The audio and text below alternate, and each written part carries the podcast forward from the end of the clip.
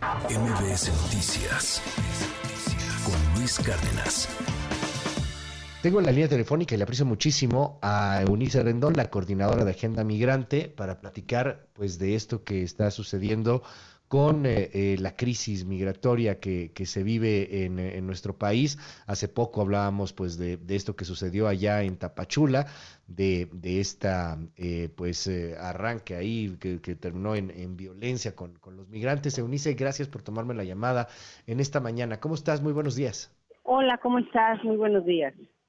Eh, cuéntanos, ¿qué, ¿qué, qué, estamos viviendo? Ah, hay una oleada de inmigrantes superior, se, se siente mucho más, eh, el reflector de pronto se puso ahí. ¿Qué, ¿Qué, están, ¿Qué están viendo en Agenda Migrante? Mira, Luis, yo creo que el tema migrante es un tema que constantemente está presente, es decir, es una realidad constante, solamente que a veces es nota y a veces no pero la migración ahí sigue de forma permanente.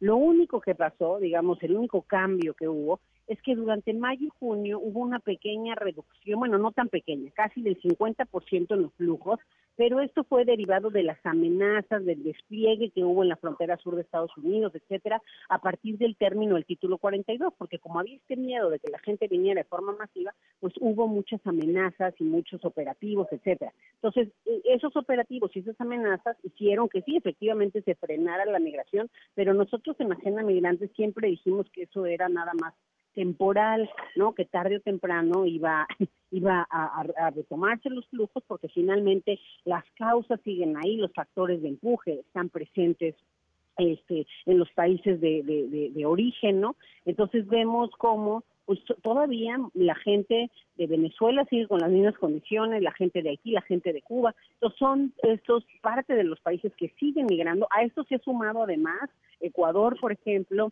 se ha sumado algunos países también asiáticos. Hem, hemos visto un aumento en la migración africana también en estos últimos este, meses, también mucha gente de la India. Entonces, realmente lo que vemos es un flujo parecido a lo que veníamos viendo antes de ese término del título 42. Yo creo que 2023 pues va a ser un año de mucha migración, tan solo viendo las cifras, por ejemplo, de la Comisión Mexicana para el Refugio, refugio hay cerca de 90 mil solicitudes de refugio hechas hasta ahora. Entonces, eso significa que continuar con la tendencia, vamos a terminar el año con cerca de 140 mil o 150 mil solicitudes de refugio, lo que pondría a 2023 como el año récord de, de, de, solicitudes. Hay que recordar que Luis, que apenas hace cinco o seis años teníamos cinco mil solicitudes de refugio y hemos cerrado los últimos tres años con más de cien mil.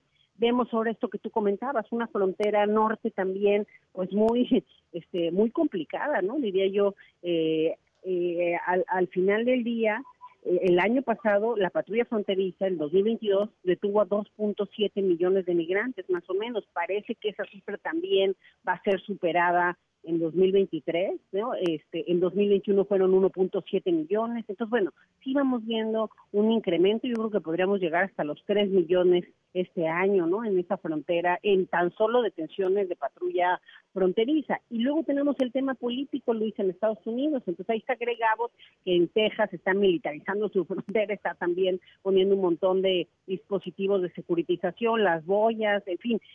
Falta ver, este, qué va a pasar con los puentes, ¿no? Eh, eh, las autoridades portuarias del Paso, Texas, pues han cerrado literalmente los accesos y las aduanas del puente las Américas, ¿no? Que tiene suspendidas entradas y salidas de algunos transportes de carga, en fin, y pues hay que ver qué pasa en otros puentes internacionales, Tijuana, Eagle Pass, Nuevo Laredo, Reynosa, Matamoros. Hay, hay, hay toda esta complicación y yo creo que el tema político en Estados Unidos no ayuda porque pareciera que la contienda para ser el candidato del Partido Republicano es también un concurso por ser el más xenófobo, el más racista, el más antimigrante. Eh, estos discursos eh, pueden convertirse de pronto en realidad, o sea, se entiende que, que, quieren asusar a una población, que quieren fortalecer a sus seguidores, se entiende también eh, pues que ellos mismos son en algún punto o en mucho racistas, xenófobos, lo que tú quieras, eh, pero a ver, la, la promesa de Trump, ¿no? O sea, meter soldados en la frontera norte, la, las promesas que de pronto van por ahí de algunos otros este, eh, congresistas eh, estadounidenses de, de, casi que meter al ejército estadounidense para combatir los cárteles de la droga. Greg Abbott ahora diciendo ya que hay una invasión y declarándolo con todo lo que esto pueda ser legal o metalegal.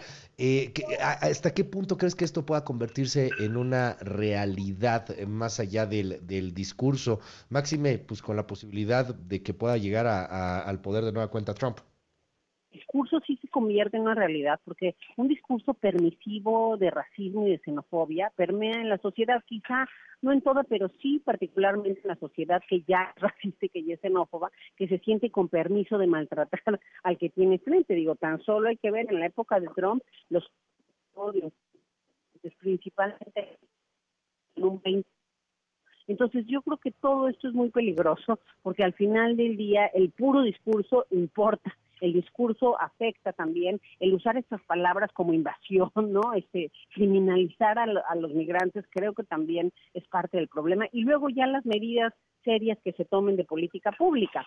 Parte de esta transición que hemos visto en México, de que antes teníamos 5 mil solicitudes y ahora 100, 120 mil o más de 100 mil, pues tiene que ver con ese discurso y con esas medidas que desde Trump se instalaron, porque incluso algunas de las medidas de Trump fueron muy difíciles para Biden terminar, como el título 42, como el programa Quédate en México, ¿no? Que son de los más inhumanos en contra de migrantes en la historia. Entonces yo creo que sí importa lo que dicen y que sí puede llegar a ser una realidad muchas de estas políticas. Otras serán un discurso político exagerado para ganar a ciertos votantes, pero definitivamente sí parte de esto permeará en una realidad compleja, en una realidad racista en una realidad que afecte a las personas migrantes a pesar de todos los aportes que las personas migrantes tienen en ese país, ¿no? Se calcula que cerca del 10, 11% del PIB corresponde a toda la migración ahí que tiene Estados Unidos, tan solo nuestra comunidad migrante aporta el 8% del PIB en Estados Unidos. Entonces, bueno, eh, pero de cara a las elecciones parece eso no importar, parece que los migrantes, más bien, ya son los migrantes parte de estas campañas, estos eh, eh, transportes que ha puesto Texas para llevar la, a la gente de ahí hacia hacia Nueva York, ¿no? Hacia los lugares donde están los demócratas, el uso de las personas para una campaña política de este tipo ya lo estamos viendo, ¿no? Entonces, y eso también, por supuesto, impacta en México, porque hay una presión hacia México. Biden mismo ha cambiado un poco su discurso con respecto a la migración. Y bueno, el peligro aquí, ojalá que México pues no termine otra vez siendo el muro de todo, de todas estas peticiones. Oye, dime, dime algo, Eunice, ¿qué, ¿qué pasa con el asunto de los trenes y cómo ves estas decisiones, tanto de la empresa de Ferromex como pues por ahí de pronto la presión del gobierno mexicano, eh, el, el, asunto económico que, que, está afectando también aquí a, nuestro país. Las imágenes de pronto las comparábamos pues como si fuera la India, ¿no? Así de estos ciudadanos indios que, que en algunos trenes pues los abarrotan, pero pues es una, una imagen típica y pues no, ¿cuál India? Ese es Coahuila, ¿no? O sea, repletos los, los trenes para tratar de trasladarse de un lado a otro. Ahí este, este asunto de la bestia. ¿Cómo viste la decisión de Ferromex? Mire, yo creo que ha estado raro todo el tema de Ferromex. O sea, primero saca el comunicado, ya sacó otro que restablece el tráfico de trenes en algunas rutas, ¿no? Sí. Este, dice que tiene disposición para contribuir a encontrar una solución que garantice la continuidad de las operaciones, porque lo que habían anunciado realmente afectaba las operaciones, pues de la empresa y me imagino de los que están relacionados también con esos flujos de, de, de trenes. Pero aquí, a ver, hay tres cosas. Uno, los migrantes desde antaño, ¿no? Han viajado en la bestia y nunca antes Ferromex se había preocupado y sacado algo similar. Entonces, hasta ahora le preocupan los migrantes este, en la bestia. Segundo tema importante, la ruta que parece importar más es esta de, Irapuato hacia, hacia Torreón, pasando por Aguascalientes. Entonces, esa parece que es la ruta que está ahorita preocupándole por lo que tú ya mencionabas. De hecho, nosotros tenemos este, datos ahí de, los representantes de Agenda Migrante en Territorio que tan solo la semana pasada llegaron cerca de 10 mil personas en esa, en esa ruta, ¿no? Al estado de Aguascalientes, por ejemplo. Entonces, bueno, sí hay un flujo importante, pero luego la tercera cosa, suspender los trenes pues no soluciona nada de fondo.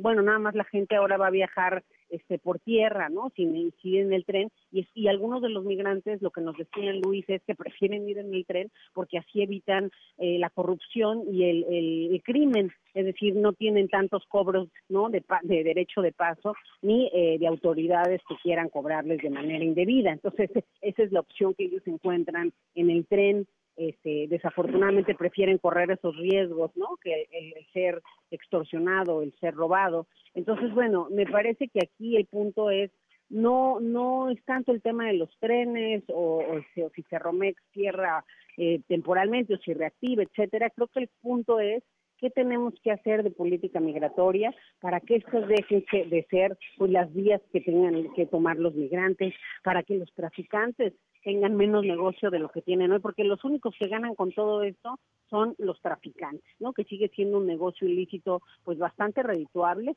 que de hecho ya se compara con los negocios de narcotráfico, ¿no? Entonces, claro, con menos riesgo de que te atrapen, entonces pues por eso están ahí metidos todos los grupos criminales fuertes y eh, en ese sentido creo que lo que se requiere, Luis, es más bien repensar un modelo seguro, ordenado, pero sobre todo productivo. Acaba, ahorita antes de hablar contigo hablaba con Francisco Cervantes, también con quien hemos estado en reuniones con el Instituto Nacional de Migración, Agenda Migrante y ellos, justo para establecer cuáles tienen que ser las bases de ese modelo seguro, ordenado y productivo, cómo conectamos la oferta con la demanda para que no tengan que arriesgar la vida de las personas. Con el nearshoring se viene una necesidad este, de empleo, de mano de obra muy importante y bueno, creo que es momento que más bien transitemos este tipo de respuestas integrales, inteligentes en beneficio de todas y todos.